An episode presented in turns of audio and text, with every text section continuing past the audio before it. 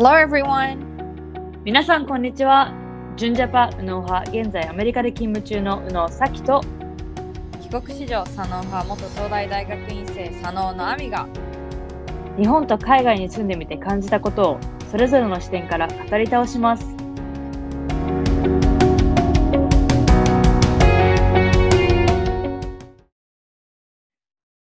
皆さんこんにちは。先週は Thanksgiving でした。実はこのレコーディングを撮っている今日は Thanksgiving の次の日のブラックフライデーなんですが、今年はコロナなので普段とは違った Thanksgiving となりました。少し最初に Thanksgiving の説明をしたいと思います。えー日本語で感謝祭と呼ばれている大きなホリデーです。日本のお正月のように親戚が集まる祝日となっていて、えーよくね、皆さんも写真とかで見たことがあるかと思いますが、七面鳥を丸ごと焼いて、サイドディッシュにはマッシュポテトやスクワッシュ、かぼちゃみたいなものとか、芽キャベツなどを食べてお祝いします。えー詳しくは去年のこの時期に出したエピソード52、忘年会シーズンをヘルシーに過ごすにはを聞いてみてください。えーこれから日本でも忘年会シーズンに突入となるので、日本にいる皆さんにもぜひ参考にはなるのではと、本日はコランティンホリデーシーズンについてお話ししたいと思います。はい、はいえーでは、まず、あの、今年のサンクスギビングの過ごし方についてですが、えーアミも結構海外に友達とかいると思いますが、SNS とかでどう友達が過ごしていたかなどを見見たりしましたか？あもちろん、やっぱりこのあのコロナとはいえど、やっぱり大きなホリデー、大きな、まあ、お祝い事なので、えっと、アメリカ時代の友達とかもそうだし、みんなあのお祝いしてるところ、まあ、インスタとかに上げてるのは見てました。すごいね、羨ましかった。やっぱ日本にいて、七面鳥とかも食べないし、まあ一人だったらね、そんな、まあ、Thanksgiving って本当たいいろんなたくさんの人が集まってお祝いするイベントなので、まあ、ご飯とかも、ね、いっぱい作るんだけどやっぱり一人だとさすがに何も作らないで、はい、終わったので私はあの、まあ、ご飯た一人で食べながらこう SNS のみんながこう 七面鳥とか焼いてるところを見ていいなと思ってました。おーはい。いや、もうね、その通りで、なんかまあ、日本だとまずさ、あの、あんなおでかい七面鳥とかスーパーで売ってるわけもないし、でもこ,、うこっちだとこのシーズンになると本当に丸ごともうどこどかおい売ってて、うん結構ね、あの、なんていうの、最初は、いや、こんなの食べれないだろうって思うけど、結構このレフトオーバーのアレンジの仕方とかも結構楽しくて、はい。あとなんか日本でもなんかこうコストコとかに行くと大きい七面鳥じゃないけどなんかチキンの丸焼きみたいなの売ってるの。でも、あとチキンのさ七面鳥も丸々冷凍で売ってたりするんだけど多分日本の普通の一般家庭にはそれを調理できるサイズのオーブンがないそもそも。そうだよね。それはそうだわ。うん確かに。はい。まあ、では、あの、そう、今年のサンクスギビングの過ごし方は、やっぱりコロナだったので、かなり違う過ごし方だったので、これを紹介したいと思います。まずは、あの、超エクストリームな、あの、こうした方がいいですよって言われてる方法は、その、もしサンクスギビング家族で集まるなら、その前に14 days、14日間のコアランティーンをして、プラスコロナの検査を受けて70、その、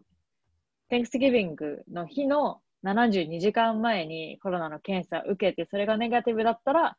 まあ集まってもいいですよ。さらに集まった後には、14日間コアランティーンしてくださいって、まあ、言われてたの。でもうんそれ1ヶ月かかるじゃん。いろ,、うんまあ、いろいろと現実的に無理なので、えーもうね、あの、集まらない家族がほとんどでした。はい。っていうのも、あの、まあ、例えば、その、お母さんは普段と毎毎年変わらずお家で、その Thanksgiving の食事は作るんだけど、それをこのタッパーとかに入れて、その家族ごとにピックアップしに来るみたいな。で、それをうんその後に、 Zoom とかで一緒に食べましょうっていうのが結構今年のやり方で、で、 Zoom もその Thanksgiving のこの日だけ、普段は40分間のリミットがあるんだけど、あの制限なしでずっとこの Zoom ができるような、はい、ことも、あの、開放もしてたので、結構 Zoom で、 Zoomgiving とか言って、あの、やってる人はかなり多かったです。うんなんかこれもね、聞くとかなり、なんていうの今年の2020の過ごし方だなって思いますね。そうね、まあ本当にコロナでいろんなことをこう変えていかなきゃいけなかった1年だったなと思いますし、うんやっぱ Thanksgiving とか、まあ、日本だったらここれからあの年末年始の飲み会とかあの忘年会とかっていうところでも結構こここから学べることは多いよね。そうね、ううんん。やっぱりね、遠くに住んでるそのおばあちゃんとかおじいちゃんとかは、うんまあ、たちょっと日本のさ、おじいちゃんおばあちゃん、私のおばあちゃんとか、 Zoom とかも全くこの、程遠い世界すぎて、うん多分難しいと思うんだけど、まあ電話ちょっとしてみるとかね。あの、まあ会えない分、こう、コミュニケーションはするのが大切かなと思います。はい。まあ、今、さっき日本の忘年会シーズンということを出まし、っていう話が出ましたが、日本の government からはこういう restriction とかはありますか？一応、まあ、忘年会シーズンに向けてあのお店とかもちょっと早めに閉まったりとかあとはもちろんその各県都道府県で一応まああの法律とかではないんだけど、まあ、この辺気をつけてくださいとか、まあ、あできれば集まらないで、まあ、それこそえっとオンライン飲み会とかそういうのに移行して、あの大に大人数でこう外で会うことを控えてくださいっていうのはもちろん言われてます。なるほど。うんまあそうだよね。まああの、アメリカは州ごとによって全然ルールが違うんですが、私の住んでるボストン、マサチューセッツ州は、え2週間前からかな、えっと、マサチューセッツ州のレストランっていうか、レストラン以外も全部すべて9時半、夜の9時半に閉まるっていう、このルールが決まったので、もうそれ以降は本当に9時半になると、お店もね、閉めなきゃいけないし、なので、まあ今年は本当に異例な、やっぱり家で過ごさら、過ごさる、過ごさざるを得なくなる状況で、うん、結構このまあ、私はほとんど J さんといる感じになってますね。はい。うんまあ、だけど、あの、そのサンクスギビング前とかになると、アメリカだと、フレンズギビングって言って、友達同士でサンクスギビングのお祝いを通常ならします。アミは留学中にした経験はありますか？また、これから日本で友達同士でホームパーティーとかする予定はありますか？はい、えっと、留学中は、まあ、寮に住んでいて、まあ、寮というか、あの、学、学校の敷地内にあるアパートに、まあ、ずっと4年間住んでたので、その時に、まあ、Thanksgiving ってアメリカのもう休みで、大学も閉まるんだけども、その直前、まあ、1週間とか2週間前ぐらいから、ちょっと友達を自分の部屋のに呼んで、で、もちろん七面鳥とかは焼かないんだけど、まあ、チキンみたいなのを買ってきたりとか、まあ、みんなでこう、ポットラックみたいな感じでちょっとこう持ち寄ってあのフレンズギビングみたいなのはもちろんしたことあります。うん、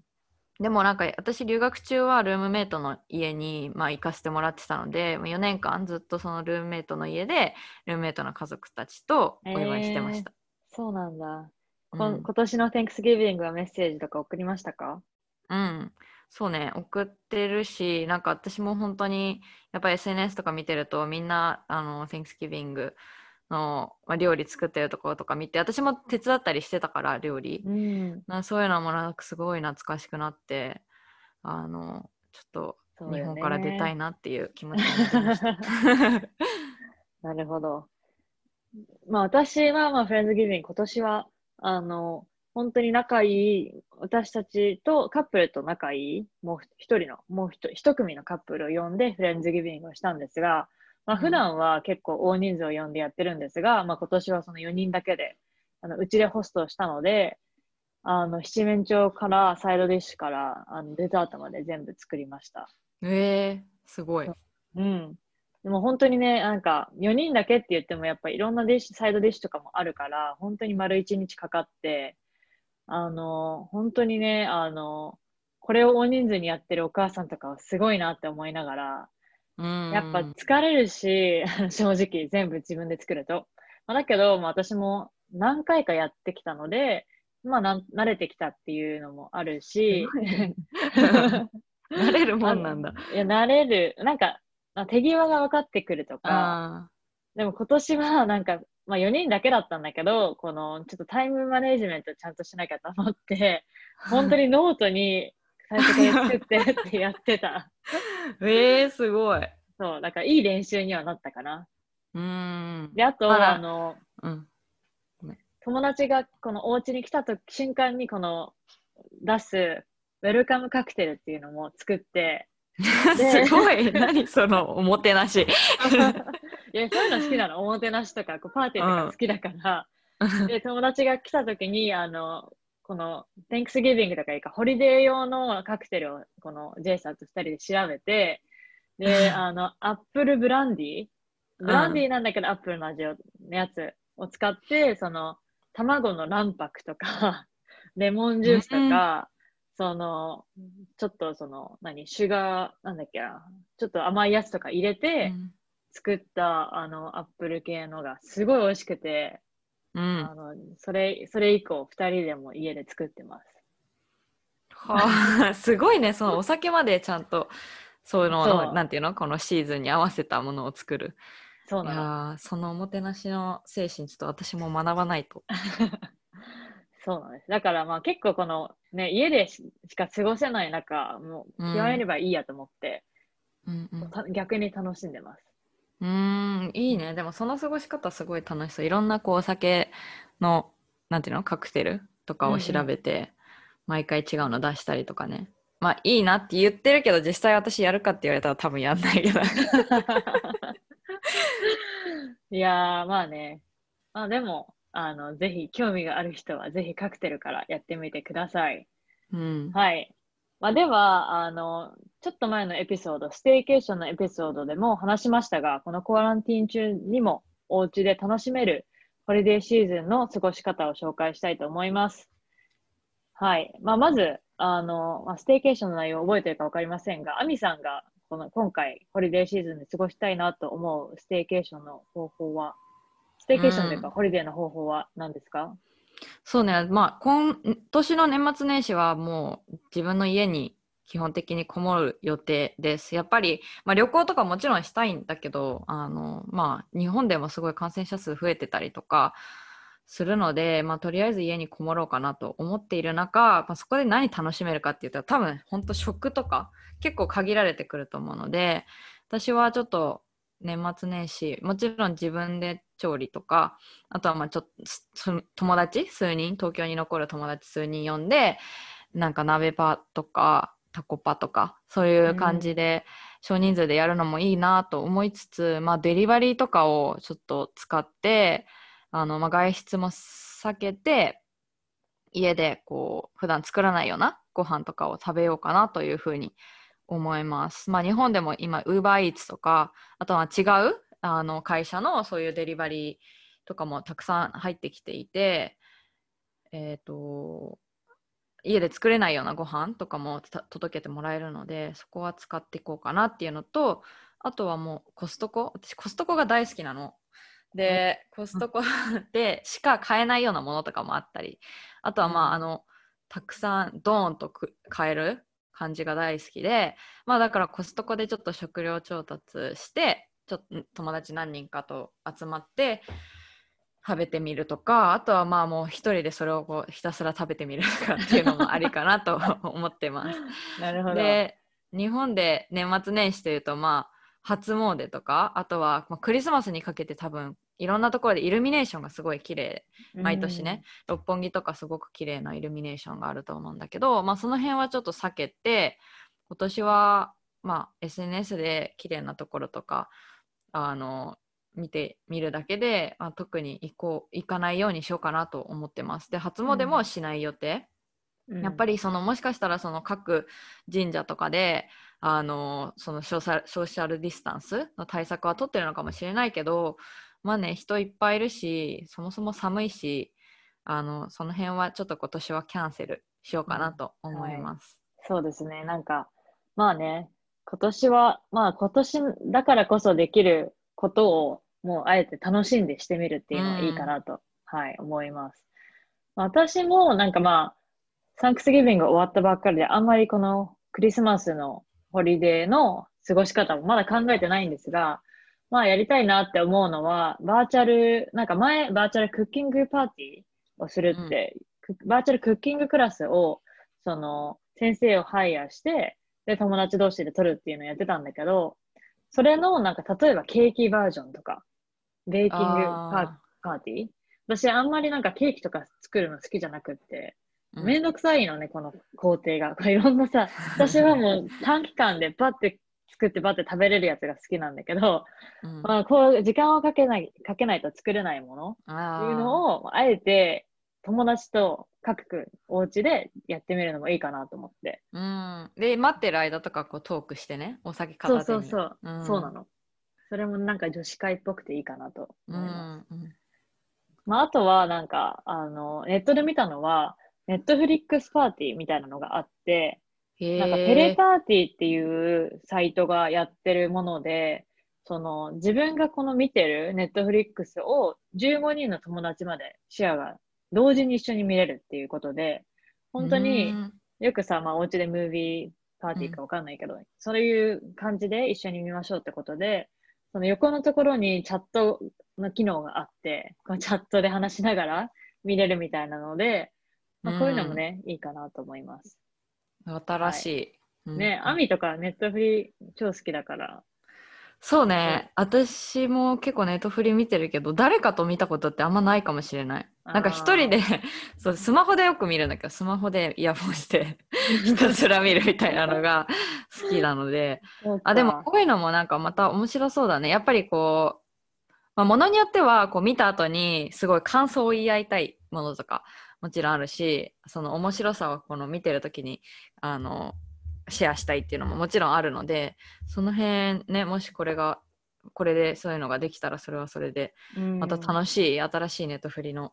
見方かなと思います。そうね、はい。なんかさ、よくもうクリスマスシーズンに毎毎年流れてるような、うん、その、ムービーを見るっていうのが、あの、まあ、うちのね、J さんはそういう、いつも、毎年同じやつ見てるんだけど、毎年見たいらしくて。私もあるよそういうの 何見るの？ちなみに。私は確かね「The Holiday」っていう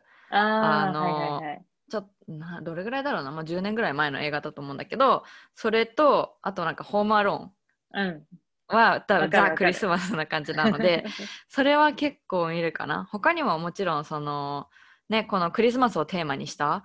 映画とかもあの見見ますし、まあ、結構前に見たのとかも見直したりもするので、うんうん。そういうのはそれ楽しいね。そうシーズン。ねホームアローンはね、いいよね。うん、鉄板です。はい。まあ、あとはなんか、例えば他の、あの、以前話したステーケーションの内容だと、バーチャル、んバケーション疑似体験っていうのは、うんなんか私はいいなと思って、まだやって、